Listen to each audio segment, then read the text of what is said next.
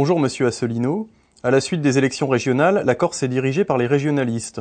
Que cela vous inspire-t-il? Eh bien bonjour à toutes et à tous. Nous sommes aujourd'hui le samedi 26 décembre 2015. Alors, euh, le scrutin en Corse, je crois j'en avais déjà parlé dans le dernier entretien d'actualité. Euh, c'est nécessaire en effet d'y revenir. Euh, d'abord pour rappeler quand même que si ce sont des autonomistes, régionalistes, en fait il faut lâcher le mot des indépendantistes. En tout cas c'est le cas de M. Jean-Guy Talamoni, et qui sont arrivés au pouvoir à la région Corse, c'est du fait euh, d'une quadrangulaire qui s'est passée. Ce n'est pas du tout parce qu'il y a eu 50% euh, des Corses plus une voix qui auraient voté en faveur de ce parti. Euh, c'est parce qu'il y a eu une abstention significative de plus de 30 et quelques pourcents et que par ailleurs il y avait une quadrangulaire avec donc quatre partis qui s'étaient maintenus. Le Front National, qui sur place d'ailleurs se fait baptiser Fiamme Corsa, c'est-à-dire prend un, un, un intitulé corse les Républicains, le Parti socialiste, et puis euh, le, la, la, mouvance autonomiste, régionaliste, etc., et par la fusion de la liste qui avait été menée par Gilles Siméon et par celle de M. Jean-Guy Talamon. Donc c'est cette dernière liste qui a fait quelque chose comme 36% des euh, suffrages, avec une abstention quand même significative. Ça fait à peu près de l'ordre de 25-28% des, des voix. Ça n'est pas, ce n'est pas rien. C'est exact mais ce n'est pas non plus la majorité euh, des inscrits. Il y a 75% des inscrits corses euh, qui ont refusé de voter pour cette liste. Il n'en demeure pas moins que M. Talamon a fait comme si, euh, comme si l'affaire était dans le sac. Il a présenté, il s'est présenté à la tête de la, de la région corse en faisant un discours entièrement en Corse, ce qui est absolument contraire à la Constitution. Je rappelle que depuis l'édit de Villers-Cotterêts ou François Ier, eh bien, tous, les actes officiels en France doivent être faits en français. Euh, et je rappelle que l'article 2 de la Constitution euh, de la Ve République précise euh, que la langue de la République est le français. Donc, Monsieur Jean-Guy Talamon a fait, a commencé par faire un bras d'honneur à la Constitution française. J'ai eu l'occasion de le dire, de l'écrire également sur la page Facebook, même si ça n'a pas fait plaisir à certains internautes qui se, qui se, qui se déclarent proches de cette mouvance. Euh, vous avez que l'Union populaire républicaine dit toujours ce qu'elle pense, fait ce qu'elle dit, dit ce qu'elle fait. Et l'Union populaire républicaine dit la vérité. La vérité, c'est que M. Talamoni euh, n'est pas pour l'indépendance de la Corse. Il est pour la destruction de la République française. Il est pour que la pour que l'île de Corse soit indépendante entre guillemets dans le cadre de l'Union européenne, c'est-à-dire soit complètement soumise à l'impérialisme anglo-saxon. D'ailleurs, il se prévaut de, du, fameux euh, Pascal Paoli, n'est-ce pas, qui était le, leader qui, des, des, des, indépendantistes corses, qui a été battu à la bataille de Pantenovo en 1768. Alors je sais bien que il y a dans l'île à Corté, il y a une université où l'on chauffe à blanc, ce qui est d'ailleurs incroyable. On chauffe à blanc la haine et la hostilité contre la dans cette université où l'on fait croire que voilà, ça serait le Pascal Pauli était un grand était un grand libérateur. Pascal Pauli c'était en fait le représentant des intérêts anglais euh, en, en, Corse. L'Angleterre voulait en fait mettre la main sur la Corse à la fin du XVIIIe siècle, comme elle avait mis la main sur Gibraltar avec le traité d'Utrecht de 1713 clôturant la guerre de succession d'Espagne, comme elle avait mis la main sur Malte, comme elle avait mis la main euh, sur euh, Chypre, euh, comme elle, voulait mettre la main un petit peu sur toutes ces escales à l'intérieur de la Méditerranée pour en faire un lac britannique. Alors, monsieur, monsieur Talamoni, donc, qui d'ailleurs, lorsqu'il a déjà été dans des fonctions, il a déjà été élu à l'Assemblée de Corse, il était déjà responsable des questions européennes. Et d'ailleurs, M. Talamoni euh, a les yeux de chimène pour la construction européenne. Euh, je crois qu'il y a une identité européenne. Nous sommes aussi engagés dans la construction de l'Europe. Euh, c'est même notre voie vers l'indépendance, l'Europe. Nous, nous pensons qu'avec un mouvement en faveur d'un pouvoir local et un mouvement en faveur d'un pouvoir européen, la tutelle française, qui est l'espace politique intermédiaire, a vocation progressivement à disparaître. Vous ne trouverez jamais, chez ces pseudos, chez ces indépendantistes de pacotille, vous ne trouverez jamais une critique substantielle de ce qu'est la construction européenne, du rôle des États-Unis d'Amérique dans la construction européenne. Vous, jamais ils ne vous expliqueront que déjà la France a les plus grandes difficultés à tenir tête à l'impérialisme américain, puisque malheureusement nous avons été infiltrés au plus haut niveau de l'État, nous avons des traîtres à la nation. Mais la France par elle-même pourrait tenir tête, on l'a vu du temps de Charles de Gaulle, du temps même encore de Georges Pompidou, même encore du temps de Jacques Chirac, lorsqu'en 2003 il avait fait le discours à l'ONU pour s'opposer à la guerre illégale en Irak. Il est bien évident que si par malheur euh, la République française euh, venait à éclater, euh, on imagine que trop bien ce que deviendrait la Corse au sein de l'Union européenne. Elle ne pèserait même pas le poids de Malte. voilà, ce serait le rouleau compresseur américain sans compter bien entendu le règne des euh, le règne des, des, promoteurs immobiliers, de la concussion, et, etc., etc. Alors j'ai écrit euh, tout ceci. On est d'ailleurs soutenu par une très grande majorité de Français, y compris de nos concitoyens vivant en Corse. Nous avons des adhérents en Corse euh, qui nous soutiennent. Certains nous ont d'ailleurs fait des dons après ces déclarations. Mais par ailleurs, ce que j'avais, ce que j'ai souligné, euh, et d'ailleurs, j'ai attiré l'attention des internautes sur un article qui a été fait par un, blogueur qui s'appelle Descartes, euh, qui n'est pas de l'UPR, mais qui était un bon, un bon article, euh, qui soulignait qu'en fait, au cours de ces élections régionales, eh bien, il y avait une région qui avait basculé à l'extrême droite, c'était la Corse. Parce qu'en réalité, nous avons affaire à des gens d'extrême droite. Le discours qu'ils tiennent est un discours exactement un discours nationaliste, euh, xénophobe, racialiste, hein, considérant que euh, il faudrait désormais que pour pouvoir acheter des propriétés en Corse, ce serait des Corses de souche, ou en tout cas qui aient vécu sur place pendant un certain nombre d'années, euh, l'imposition de la langue corse, considérer le, le, les Corses comme différents du peuple français, ce qui est absolument honteux. Euh, c'est contraire à une décision explicite du Conseil constitutionnel de la République française de 1991. Il faut également rappeler que les Corses ne sont pas les derniers, les habitants de la Corse ne sont pas les derniers à occuper dans l'appareil d'État, en particulier au ministère de l'Intérieur, mais pas seulement, euh, à occuper, ou dans d'autres ministères, des fonctions tout à fait éminentes.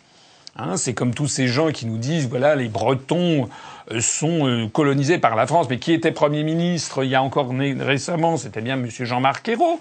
Euh, qui était, qui qui paraît-il, breton, euh, qui est actuellement le ministre de la Défense de la France, c'est bien Monsieur Le Drian, qui est, paraît-il, breton. Euh, donc qu'est-ce que c'est que ça C'est les, autres Français qui devraient dire qu'ils sont colonisés par, par des Bretons? Non. Bref, bref, ça suffit comme ça. Il y a un peuple français composé de gens vivant en Bretagne d'origine bretonne, d'origine corse, d'origine alsacienne, d'origine languedocienne, d'origine euh, picarde, etc.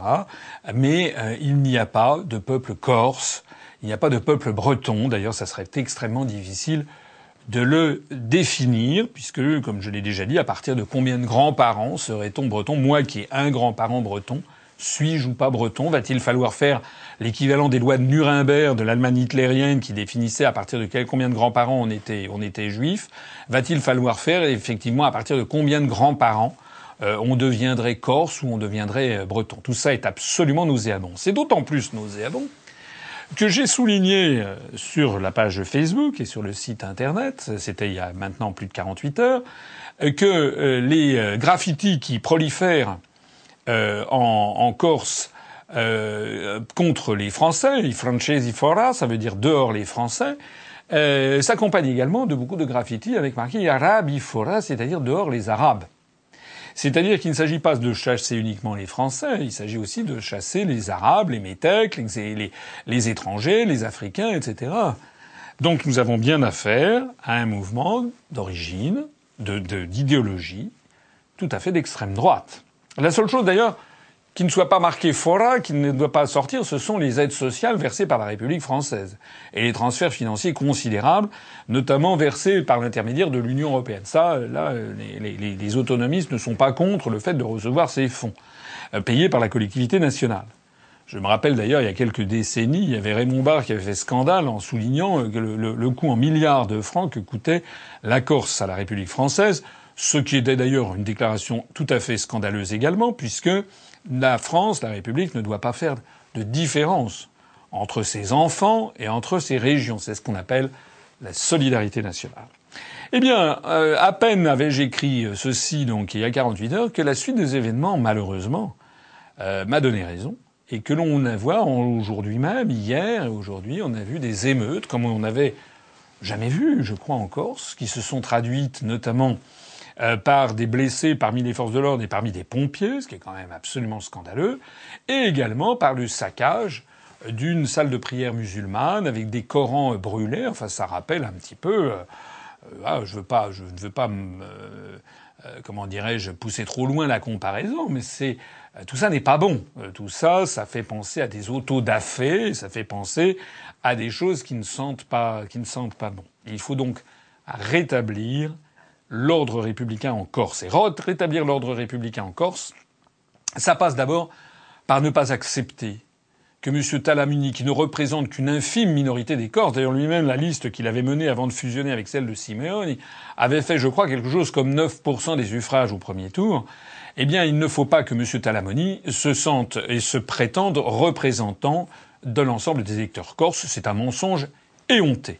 Et dans ces conditions, alors j'ai vu que M. Valls, le Premier ministre, a téléphoné en disant faut pas franchir la ligne rouge. Mais qu'est-ce que ça veut dire, ça? Faut pas franchir la ligne rouge, gna gna gna gna gna. Non, quand un élu viole la Constitution, il doit être sanctionné.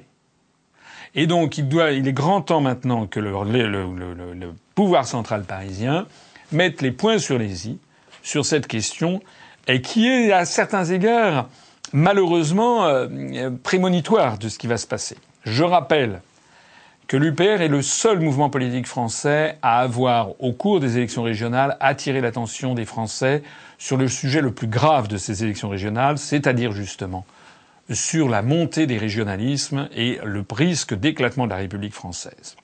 Il faut savoir, et je le répète, parce que beaucoup de Français ne le savent pas, qu'il y a un travail de sape constant qui est fait en Corse par les médias locaux, par l'université de Corté, financée par fonds publics. Pareil en Bretagne. Monsieur Patrick Lelay, PDG, l'ancien PDG de TF1, expliquait lui-même qu'il voulait une, Bretagne indépendante et que la France était l'ennemi à abattre. PDG de TF1. Il y a dans tous ces, en Alsace, un petit peu partout, il y a des forces qui sont largement soutenues par les médias locaux et qui sont là pour pousser à la dislocation de la République française. J'ai eu l'occasion d'expliquer, nous aurons l'occasion d'y revenir dans les, mois qui viennent, parce que malheureusement cette situation va s'aggraver. J'ai eu l'occasion d'expliquer que c'est malheureusement une constante dans notre histoire.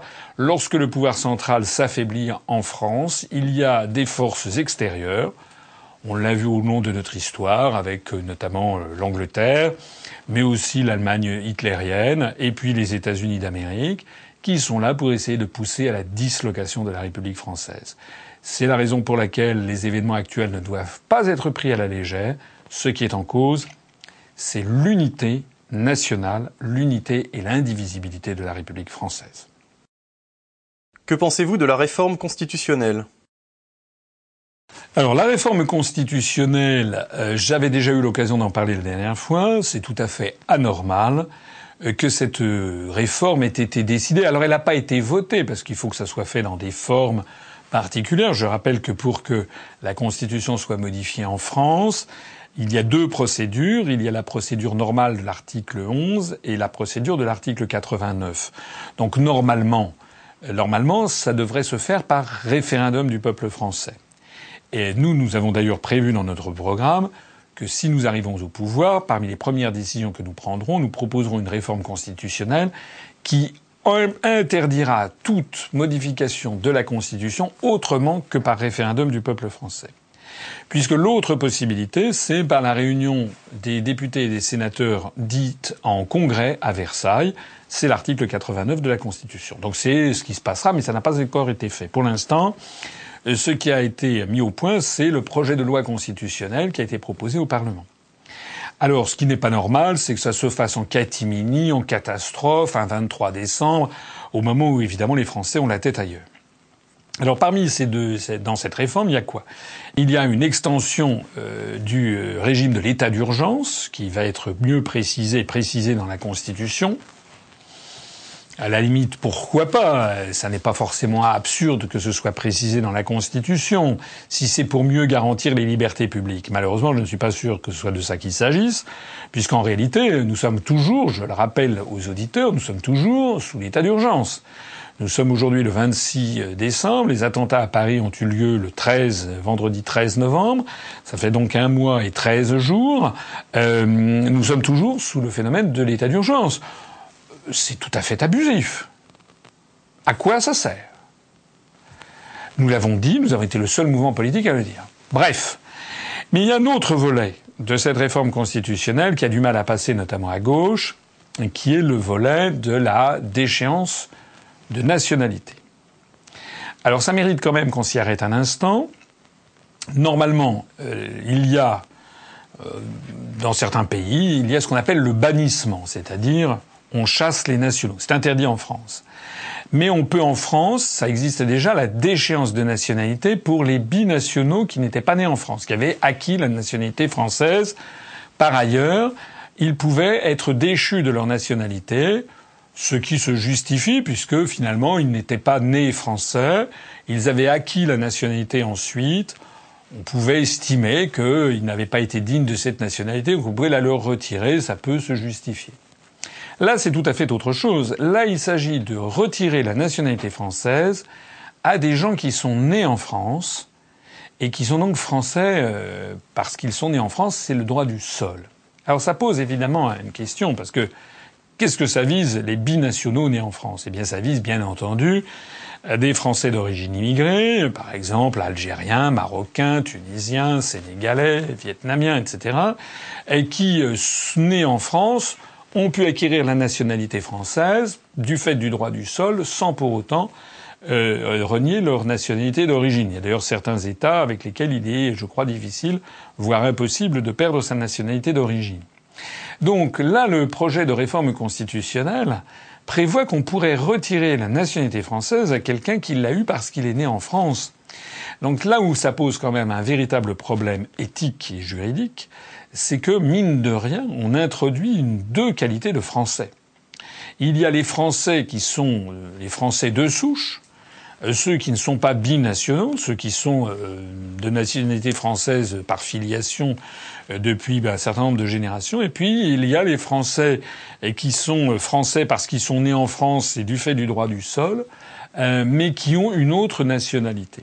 Donc on introduit ainsi un clivage à l'intérieur de la collectivité nationale. On remet en cause de façon implicite la notion de droit du sol. On remet en cause de façon implicite la, notion d'unicité du peuple français. Je crois qu'il serait sage que le Conseil constitutionnel euh, puisse se prononcer sur ce projet de, réforme. Euh, en attendant, euh, moi je trouve, à titre personnel, je trouve que cette réforme est, très malvenue, euh, parce que d'abord, elle ne réglera en rien les problèmes conjoncturels, les problèmes de terrorisme. Ce n'est pas parce que les terroristes en question avaient la nationalité française qu'ils n'allaient pas commettre des actes terroristes. Euh, deuxièmement, ça va dans le sens euh, nauséabond de ce qui est suggéré de plus en plus dans l'opinion publique qu'il y aurait des Français de seconde zone et suivez mon regard. En fait, il s'agit de faire la cour aux idées racistes du Front National. Euh, moi, je rappelle que la meilleure façon de lutter contre le terrorisme, je rappelle que c'est d'abord et avant tout de rendre aux Français, quelles que soient leurs origines, quelles que soient leurs convictions politiques, religieuses ou autres, l'envie d'être et la fierté d'être français. L'envie et la fierté d'être français, il faut pour cela que la France soit un pays désirable, respectable, enviable, que l'on ait envie d'être français, que l'on ait la fierté de se dire français, que l'on ait envie de défendre sa patrie. Et ceci va découler de quoi? Ben, Ça va d'abord découler du respect que l'on portera à ses dirigeants. Hein, comme le dit le proverbe chinois, le poisson pourri par la tête. Si nous avions un chef de l'État, un chef de gouvernement, des ministres qui étaient impeccables, un point de vue moral, du point de vue financier, du point de vue politique, du point de vue de la parole donnée, euh, qui font qui respectaient les engagements euh, électoraux qu'ils ont pris lorsqu'ils ont fait leur campagne électorale, eh bien à ce moment-là, déjà les gens respecteraient la fonction de chef de l'État. Si par ailleurs nous avions un État qui défendait l'intérêt général des Français, ne se livrait pas à des guerres illégales, notamment au Moyen-Orient, défendait le droit international, défendait la justice, eh bien nous n'aurions pas ces phénomènes. Je rappelle que lorsque, sans vouloir faire de ces années des années mythiques, dans les années 60, lorsque la France était dirigée d'une main ferme par Charles de Gaulle, conformément à l'intérêt du peuple français, conformément à la gloire et au rayonnement international de la France, eh bien, il n'y avait pas, il n'y avait pas de ce genre de, dérive. Donc ce que nous nous disons, c'est que plutôt que de prendre ce genre de mesures qui sont en fait des mesures eh, qui vont dans le sens de la dénonciation d'une espèce de pseudo-ennemi de l'intérieur, qui vont dans le sens de créer des espèces de Français à plusieurs vitesses, qui vont, lâchons le mot, dans le sens de donner du carburant à une future guerre civile, eh bien tout ceci n'est pas raisonnable. C'est la raison pour laquelle je pense que cette réforme constitutionnelle n'est pas bonne. Et quand je dis ça, ça n'est pas faire preuve le moins du monde de laxisme vis-à-vis, bien entendu, des délinquants et des terroristes. D'ailleurs, s'agissant de laxisme en matière de justice, le gouvernement français actuel a quand même n'a pas de leçon à donner euh, quand on voit le très grand nombre de gens qui euh, finalement ne n'effectuent même pas les peines de prison qu'ils ont. Ou euh, je pense aussi à cette députée socialiste qui a un bracelet, comment dirais-je, à l'Assemblée nationale parce qu'elle a été condamnée pour corruption à de la prison, mais elle est en, en appel, etc. Bon, voilà, ça c'est le gouvernement socialiste. Il ferait mieux de balayer devant sa porte et de rester fidèle aux grandes valeurs républicaines sans donner dans, si peu que ce soit, euh, dans le sens de la division entre les Français. Qu'y a-t-il de nouveau au sein de l'Union européenne? Bah, au sein de l'Union européenne, il y a un certain nombre de choses qui, qui, ont, qui, ont, émaillé, qui ont émaillé la, la, la, la, semaine écoulée, les dix derniers jours écoulés. Euh, on a, on a d'abord eu aujourd'hui même, on a appris que le pape François venait d'être euh, se voir attribuer le, prix Charlemagne d'Aix-la-Chapelle. Je ne suis pas sûr que ce soit que ce soit une bonne chose. En tout cas, j'ai déjà eu l'occasion d'expliquer souvent ce qu'était le prix Charlemagne, qui a été attribué notamment aux gens qui ont fait le plus progresser le projet de construction européenne. C'est comme ça que le prix Charlemagne a été donné notamment à ces grands Européens que sont Henry Kissinger euh, ou bien euh, le président américain William Clinton en l'an 2000. Euh, vous voyez à quel point, à quel point, effectivement, on récompense ceux qui se sont battus pour pour la construction européenne. En effet, ça prouve d'ailleurs au passage que les États-Unis pilotent bien l'opération. Alors, le pape Jean-Paul II avait eu le prix Charlemagne de façon exceptionnelle, une espèce de prix numéro 2 en 2004. Là, cette année, c'est le pape François. Pourquoi le pape François? Je, crains, je crains euh, que le Saint-Siège n'ait été un peu pris en otage dans cette affaire. Parce que le pape s'est rendu au Parlement européen, avait fait un discours où il disait qu'il fallait en finir avec le, la primauté de, de, l'économique dans la construction européenne et qu'il fallait revenir aux grandes valeurs qui avaient fait l'Europe, les grandes valeurs éthiques, morales, etc. Le pape est d'ailleurs si on peut se permettre un jugement, est euh, tout à fait dans son rôle quand il dit ça. Mais enfin, force est de constater que la construction européenne, c'est justement tout le contraire. C'est le contraire exact euh, de toutes les valeurs chrétiennes, enfin dans tous les domaines, euh, et c'est que, en matière sociétale, en matière de mariage, en matière de mœurs, en matière en matière de, de, de, respect de la parole donnée, en matière de paix, en matière de respect du droit international. En bref, on peut faire difficilement faire quelque chose qui soit plus antithétique des, valeurs, des valeurs chrétiennes. Voilà. Alors euh, j'ai un peu le sentiment euh, que, en fait, comme les oligarques qui dirigent l'Union européenne, la construction européenne, savent très bien que l'affaire est en train de partir dans le décor, que les peuples se détournent, eh bien ils essaient d'un seul coup d'attirer à eux le prestige de la religion catholique et le prestige du Saint-Siège pour essayer de redonner un petit peu d'éclat à cette construction moribonde et qui vire de plus en plus à la dictature.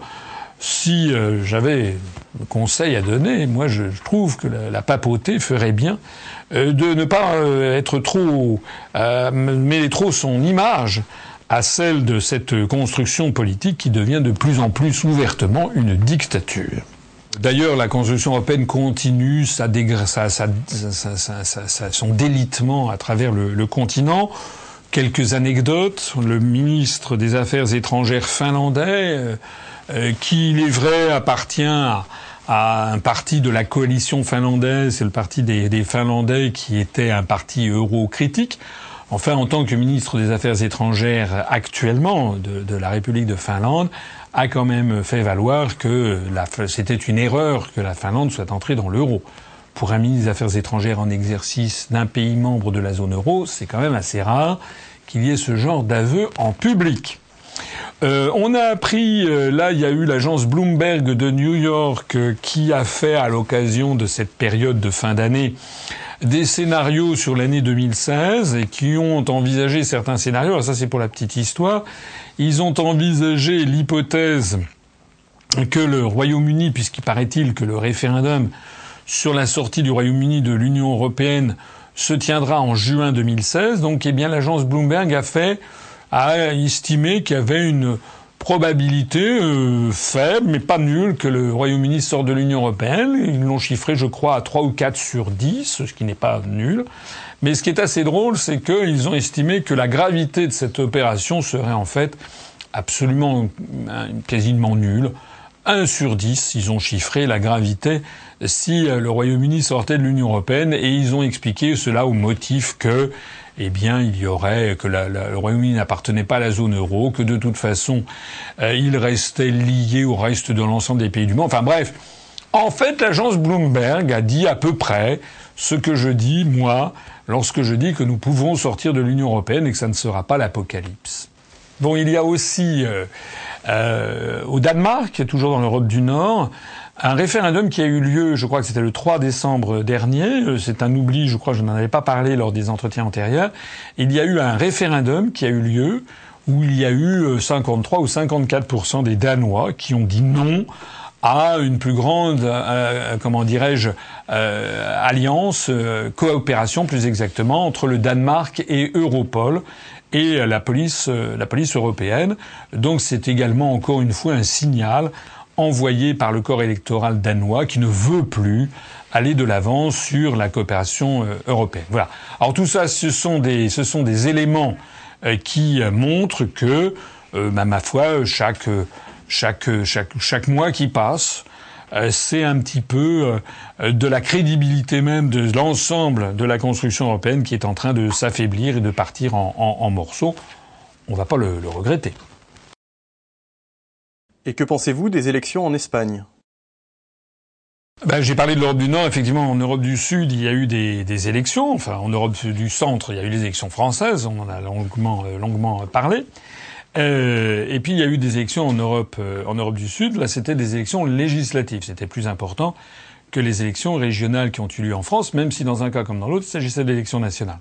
Alors qu'est-ce qui s'est passé euh, dans les élections en Espagne? Eh bien, il s'est passé qu'en fait, c'est un peu la bérésina parce que le pays est devenu ingouvernable. En réalité, le parti au pouvoir, le Partito Popolare de Mariano Rajoy, n'a plus les moyens de gouverner seul. Il a perdu un certain nombre de sièges. Il n'a pas les moyens de gouverner seul. Il pourrait, la logique voudrait qu'il quittât le, pouvoir, ce qui est d'ailleurs assez logique, puisque systématiquement, en gros, les électeurs chassent les sortants à toutes les élections, dans, à travers tous les pays du monde, à travers tous les pays de l'Union européenne. Mais néanmoins, il a fait un score suffisant, et puis euh, ses compétiteurs ont fait un score suffisamment mauvais euh, pour qu'il puisse encore éventuellement envisager de se maintenir. Ben, c'est qui les compétiteurs? C'est notamment le Parti socialiste, euh, qui a fait un score tout à fait médiocre. C'est le plus mauvais score du Parti socialiste du PSOE depuis de, nombreuses années. Ce qui n'est pas brillant pour, la, pour le prétendu parti d'opposition. Et ils ont également fait un score euh, mauvais, j'allais pas dire décevant parce que personnellement je m'en réjouis, mais on fait un score mauvais ou, ou, médiocre euh, les mouvements euh, autonomistes et régionalistes et indépendantistes, en particulier en, Catalogne. Ils n'ont pas transformé l'essai. Alors qui finalement dans tout ce panorama a gagné? Eh Bien ceux qui ont gagné, ce sont les mouvements qui ont été promus médiatiquement comme étant modernes, etc. C'est-à-dire euh, Podemos, Podemos ça veut dire nous pouvons, hein, yes we can, vous vous rappelez, c'était le slogan de campagne euh, de, Obama. Ce sont d'ailleurs les mêmes forces qui sont derrière. Nous avons publié sur le site internet euh, des articles qui montrent que notamment Monsieur Iglesias, le, patron, si j'ose dire, de, Podemos a été reçu en grande pompe par l'ambassadeur des États-Unis à Madrid, que le leader de Podemos, qui est paraît-il une espèce de gauche radicale, euh, c'est un peu comme Tsipras, quoi. C'est pareil au même. Il a volé dans les plumes du gouvernement vénézuélien. Euh, il soutient la politique américaine. Il est pour, euh, évidemment, pour le maintien de l'Espagne dans l'Union européenne et dans l'euro. Et bien entendu, il veut qu'il y ait des référendums d'autodétermination en Catalogne. Donc Podemos, c'est le type même du parti leur promu par les intérêts euro-atlantistes et carrément américains d'ailleurs, puisque l'ambassade des États-Unis à Madrid ne se cache même plus, n'en déplaise à Madame Ornella Guyet, à Monsieur Rudi Reichstadt, pour lesquels je, je leur, j'en fais un petit coucou, n'est-ce pas? Voilà, c'est encore le conspirationniste de service. Je suis désolé, mais Monsieur Iglesias a bien été reçu par l'ambassadeur des États-Unis à Madrid. Eh bien donc, Podemos a vu effectivement, il a réussi à rafler, euh, je crois, 17% des suffrages, une cinquantaine de députés. On va voir ce que, on va voir ce que ça, ce que ça va donner. C'est du pipeau. C'est un, c'est un programme qui n'a ni queue ni tête. C'est également exactement du Tsipras, c'est-à-dire on va tout changer. Mais en pratique, on change rien puisqu'on ne touche pas aux, aux sujets fondamentaux qui est l'appartenance à l'Union européenne, le respect des traités, le respect des décisions de la Commission, le respect de l'euro, le respect de l'OTAN. Voilà. Et puis l'autre euh, force qui a un peu grimpé également, c'est Ciudadanos, c'est euh, ça veut dire citoyen, euh, eh bien qui est un truc alors plutôt à droite, avec un, un leader très BCBG, costume, cravate, le, le, physique du gendre idéal, et qui donc lui aussi a fait un bon score, lui aussi il a été promu euh, comme une publicité, euh, comme, comme les publicités promeuvent des, des nouvelles euh, lessives. voilà. Alors, ce que je dirais de tout ça, c'est que malheureusement, les électeurs espagnols sont tombés un peu plus facilement dans le panneau, je pense, que les électeurs français, puisqu'ils ont cru, ils croient, ils croient ce que leur disent les grands médias, malheureusement. Et donc ils pensent que les forces de renouveau, c'est Ciudadanos et, et, et Podemos, et citoyens et Podemos. En fait, ce sont des leurs. Notez bien d'ailleurs que c'est exactement ce que l'oligarchie euro-atlantique avait essayé, atlantiste avait essayé de vendre au peuple français à partir de la fin 2013. Rappelez-vous, on avait eu le lancement d'une part de Nouvelle Donne, de M. Larouturou, hein, une espèce de, parti socialiste régénéré à gauche. C'est exactement l'équivalent, euh, je veux dire, euh, en termes de positionnement politique de Podemos. Il y avait d'ailleurs euh, chez dans Nouvelle Donne, il n'y a rien, c'est une coquille totalement vide comme Podemos. Les idées, c'est sur l'air des lampions. Hein. C'est comme marchons, marchons à l'opéra. Euh, euh, il ne se passe rien. Ils disent il faut avoir des idées, on est moderne et tout, mais en pratique, il n'y a rien. Ça ne sont que des. On stipule pour autrui. Il faut un autre euro, une autre Europe. Oui, très bien. Ça, on connaît. On connaît le coup de l'autre Europe, n'est-ce pas Il faudrait en parler à Mme Merkel et à M. Cameron. Et puis il y avait côté droit, il y avait nous citoyens. C'est alors c'est la traduction même exacte du Ciudadanos et qui était côté droit. Voilà. Alors je rappelle que ces deux mouvements ont été lancés par les grands médias du système, donc fin 2013. Ils ont été, ils ont bénéficié d'une promotion médiatique énorme, ce qui leur a permis aux élections européennes de faire un meilleur score que l'UPR. Nous, nous avions fait 0,41% des voix, alors que ces deux mouvements euh, avaient, comme ils passaient en boucle sur toutes les grandes chaînes de radio et de télévision, ils avaient fait 1,5 ou 2%. C'était pas des scores énormes, mais c'était quand même des scores tout à fait euh, significatifs pour des mouvements qui avaient été créés quelques semaines auparavant et dans lesquels les programmes étaient vides de sens, puisque de toute façon il s'agissait de rester dans l'Union européenne et dans l'euro et dans l'OTAN. Voilà. Mais il y a une justice immanente, c'est que, je crois que j'en ai parlé l'autre fois, eh bien, ni nous citoyens, ni Nouvelle Donne n'ont été capables de présenter des euh, listes dans toutes les régions de France, comme nous, nous l'avons fait, de telle sorte que l'UPR a fait beaucoup plus de voix. Je rappelle qu'on a fait 190 000 suffrages au niveau national. On a fait beaucoup plus de voix que Nouvelle Donne et que nous, citoyens, qui ont euh, ramassé quelque chose comme 60 à 70 000 voix au niveau national lors des élections régionales. Et pourquoi ça? Ben, Tout simplement parce qu'il faute de militants. Faute d'adhérents, faute de militants. C'est un soufflet qui retombe. Il faut espérer pour l'Espagne que les électeurs espagnols se rendront compte relativement rapidement que Ciudadanos et que Podemos sont des soufflets, des mouvements leurs exactement comparables à nous citoyens et à Nouvelle Donne. Le problème qu'il y a en Espagne, c'est que, sauf erreur de ma part, ils n'ont pas encore un parti comme l'Union populaire républicaine, c'est-à-dire un parti qui, lui, se fonde sur l'intelligence des électeurs et des citoyens, qui lui dit la vérité et qui lui va au fond des choses pour dire quelle est la bonne solution. Et un parti comme cela, on peut le museler, on peut le museler 5 ans, 6 ans, 8 ans, on peut tout faire, mais il y a une chose qu'on ne peut pas faire, c'est empêcher qu'il dise la vérité et que la vérité finit toujours par triompher. Avez-vous d'autres actualités que vous souhaiteriez développer? Alors, ben, pour conclure, oui, euh, il y a beaucoup de sujets. Euh, je vais en dire deux, trois. Ben, un premier sujet euh, qui est qui est la, question. on a, enfin, les spécialistes de, de, la bourse ont remarqué que pour la première fois dans l'histoire du CAC 40, cette année 2015 se solde par le fait que trois grands groupes français du CAC 40. Vous savez ce que c'est que le CAC 40 C'est l'indice de, de, de, la compagnie des agents de change, hein, CAC des 40 plus grands groupes français cotés à, à, la Bourse de Paris, eh bien, pour la première fois, au cours d'une seule année, l'année 2015, trois de ces groupes sont passés sous contrôle étranger. C'était du jamais vu. On n'avait jamais vu ça, que trois des principaux groupes français en matière industrielle, financière, de services, etc., trois sur les 40 sont passés sous contrôle étranger. Il s'agit de euh, Alstom, qui est passé sous la coupe des Américains de General Electric. Il s'agit de Alcatel-Lucent, qui a été, qui est passé sous la coupe du finlandais Nokia pour les téléphones, euh, l'un des leaders mondiaux des téléphones portables. Et il s'agit euh, de Lafarge, qui a été avalé dans un groupe suisse qui va devenir le premier cimentier mondial. Alors, c'est un indice, c'est un symptôme, ce n'est pas en soi nécessairement une catastrophe absolue, mais c'est un symptôme. C'est un symptôme de ce que la France ne cesse que de perdre pied semaine après semaine, mois après mois, année après année. Et ce symptôme a d'ailleurs été vérifié par un autre événement important, enfin, ouais, un, c'est la publication de l'indice du développement humain, l'IDH, l'indice de développement humain calculé par le Programme des Nations Unies pour le développement, le PNUD, de l'Organisation des Nations Unies. C'est un indice, j'en ai déjà parlé plusieurs fois dans certaines de mes conférences. C'est un indice qui est un indice composite, comme on dit, c'est-à-dire qui prend en considération plusieurs éléments et non pas un seul. En général, on compare les pays en termes de richesse en fonction du PNB par habitant. Mais là, c'est pas la même chose. Là, c'est à la fois en PNB par habitant.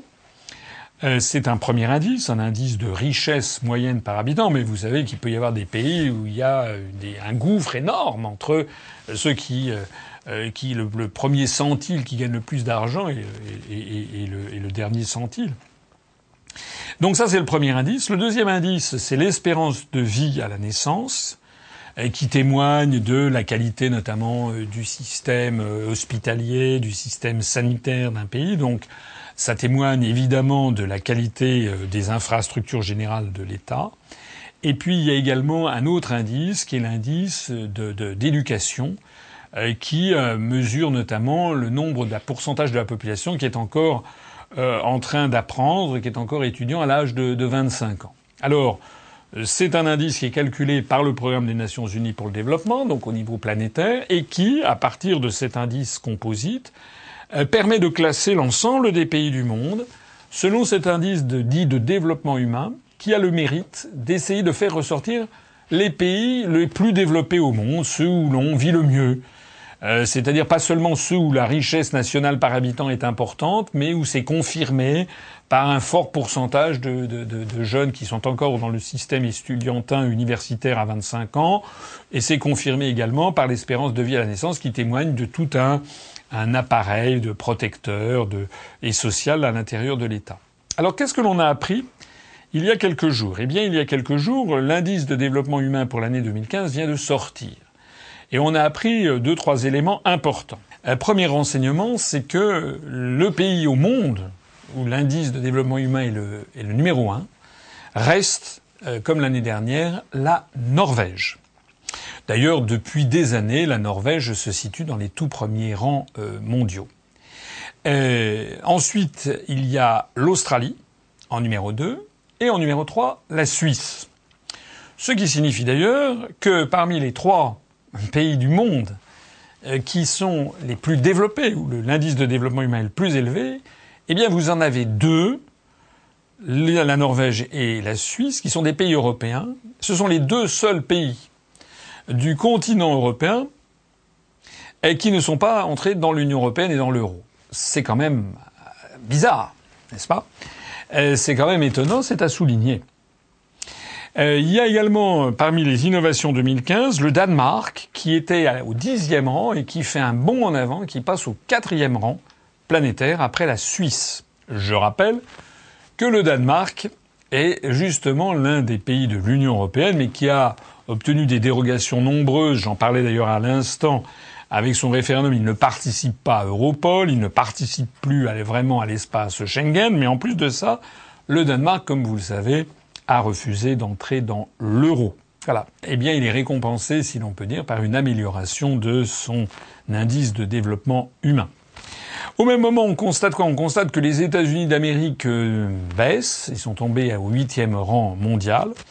Et puis alors, il y a un pays qui, euh, qui attire l'attention, euh, tristement, et d'autant plus tristement que ce pays c'est le nôtre, c'est la France, qui ne fait que des gringoler. Voilà. En 2005, la France était au dixième rang mondial de l'IDH. En 2014, la France était tombée au vingtième rang mondial. Et en 2015, nous avons encore chuté, on est passé au 22e rang planétaire. Ça veut donc dire euh, que nous ne sommes plus parmi les 20 pays du monde où il fait le mieux vivre. C'est malheureusement la confirmation de ce que les Français ressentent, c'est-à-dire une dégradation continuelle de notre classement. Au passage, cela devrait quand même donner à réfléchir à tous ceux qui nous ont vendu la construction européenne, notamment le traité de Maastricht, qui, paraît-il, allait nous assurer le bonheur, plus de, croissance, plus d'emplois, plus de richesse. Jusqu'à quand? Ces gens qui sont irresponsables, irresponsables parce qu'ils n'ont pas de réponse aux événements en cours. D'ailleurs, ils refusent de débattre avec moi. D'ailleurs, les grands médias organisent l'omerta. Il n'y a plus de débat politique. On les fait, on les fait interroger par des journalistes de connivence. Il n'y a jamais à la télévision française sur les grands médias nationaux un véritable débat. Moi, je ne demande qu'une chose, c'est de pouvoir demander à M. Sarkozy, à M. Juppé, puisqu'il n'y en a plus que pour M. Juppé, naturellement, comme ça a été prévu par l'oligarchie, à M. Hollande, à M. Cambadélis, à M. Bayrou, tous ces apôtres, tous ces gens qui nous ont dit que si nous, ne ratifions pas Maastricht, si nous ne ratifions pas Amsterdam, si nous ne ratifions pas le traité de Nice, si nous ne ratifions pas le traité de Lisbonne, la France serait envouée au déclin. C'est eux qui ont fait tout ratifier. C'est à cause d'eux que nous sommes dans ce déclin. Alors, puisque je parlais de l'idéal, ben, un autre élément qui me vient à l'esprit, c'est l'affaire du TAFTA, du traité transatlantique. Alors ça s'appelle TTIP ou TAFTA, euh, qui euh, il y a eu un rebondissement euh, il, y a, deux jours. voilà qu'un un député européen du Parti socialiste belge, Marc Tabarella, et d'origine immigrée italienne, a mis les pieds dans le plat parce que ce député qui, au sein du Parlement, s'occupe des questions agricoles, s'est procuré, l'histoire ne dit pas comment, s'est procuré un document interne du ministère américain de l'Agriculture, un document qu'il l'a laissé pantois, euh, puisque ce document explique noir sur blanc qu'en réalité, le TAFTA va, être, va jouer à l'avantage quasi exclusif des États-Unis et que les intérêts européens vont être battus en brèche. En gros, que les États d'Europe n'ont quasiment aucun intérêt à signer et à ratifier le TAFTA. Au contraire, ça risque de dégrader de plus en plus les, positions agricoles euh, euh, des pays d'Europe. je ne cesse, moi et d'autres, mais moi en particulier, je ne cesse de le dire depuis d'ailleurs des mois. Je rappelle d'ailleurs au passage que le tarif extérieur commun euh, pour les produits agricoles qui entrent dans l'Union européenne venant de pays en dehors de l'Union européenne, donc le droit de douane qui est appliqué communément à l'entrée dans l'Union européenne des produits agricoles est de 13%, alors que les produits agricoles qui entrent dans les, aux États-Unis d'Amérique venant du reste du monde, le tarif pour les produits agricoles, en tout cas venant de l'Union européenne, est de l'ordre de 6%. Euh, ce qui, euh, c'est un calcul très simple. Si l'on abaisse des deux côtés euh, le droit de douane, eh bien les États-Unis baisseront leur droit de douane pour les produits agricoles, par exemple français arrivant aux États-Unis, les droits de douane seront abaissés de 6%, passera à zéro. Mais la France sera obligée, dans le cadre de l'Union européenne, d'abaisser ses droits de douane venant des, produits agricoles venant des États-Unis du tarif extérieur commun de 13%. Résultat, eh bien, c'est vite vu. Ça veut dire que euh, les, produits agricoles euh, américains bénéficieront comme ça, à l'instant même, d'un avantage de compétitivité, comme on dit, de 7% par rapport aux produits agricoles euh, européens et en particulier français. Alors c'est pas la seule chose, parce que par ailleurs on va mettre en concurrence euh, les producteurs des pays d'Europe avec des gigantesques d'exploitation de l'agro-industrie américaine, sans compter les normes, etc., dont tout le monde est au courant. En réalité donc, et c'est ce qu'a découvert ce député euh, socialiste belge, il a découvert un document interne au ministère de l'Agriculture, il y a quelqu'un qui lui a filé certainement, et, où il est écrit noir sur blanc que les Américains se réjouissent à l'avance du fait que les, Européens sont en train de détruire leur agriculture. Alors du coup, ce monsieur, euh, ben pour une fois, voilà quelqu'un, un député européen qui est courageux, ça peut arriver. Euh, fut-il socialiste, ça peut aussi arriver. Ben, il a fait un communiqué de presse euh, où il a mis les pieds dans le plat et où il a dit qu'il fallait arrêter immédiatement ou tout de suite mettre un coup d'arrêt immédiat aux négociations sur le TAFTA ou sur le TTIP, c'est la même chose. Je ne parle pas du traité TISA sur les services, mais qui est du pareil au même. Voilà. Ce traité TAFTA, dont je rappelle que par ailleurs, il a bien d'autres éléments à charge que la simple question de l'agriculture, puisque je rappelle, j'en ai déjà suffisamment parlé, mais ça vaut toujours le coup de rappeler qu'il permettrait de donner aux entreprises, aux grandes entreprises multinationales dans le domaine industriel par exemple ou financier, la capacité d'attaquer des États qui mèneraient une politique qui ne leur plaise pas. Par exemple, si Philippe Maurice trouvait que la législation française de la lutte contre le tabagisme ne lui plaisait pas, eh bien Philippe Maurice pourrait traîner la République française devant un jury euh, constitué d'ailleurs de chambres de commerce ou de je sais pas quoi, et en réalité la République française, c'est-à-dire le peuple français, c'est-à-dire les électeurs, euh, serait condamné par Philippe Maurice. Où est-ce qu'on va? Voilà. Donc c'est une véritable prise de pouvoir de nature totalement despotique, promu par les États-Unis d'Amérique et par la Commission européenne. C'est un grand retour au Moyen Âge avec des féodalités contre la volonté des, peuples. Voilà. Alors ça, c'est quand même la nouveauté. C'est que donc on a un député européen qui a mis les pieds dans le plat et qui a dit il faut tout arrêter. Que va faire le gouvernement français? Je rappelle que le Parti socialiste français fait partie du même groupe au Parlement européen que le Parti socialiste belge, dont fait partie euh, ce député belge, que va faire le gouvernement français? Je vous le donne en cent et en mille. Il ne va très probablement rien faire. Espérons, Dieu sait, peut-être il va y avoir une, un éclair d'un seul coup, euh, mais j'en doute fort, euh, très probablement, euh, malheureusement, le gouvernement français va laisser faire, c'est-à-dire va laisser la Commission européenne poursuivre son œuvre de destruction de nos intérêts nationaux.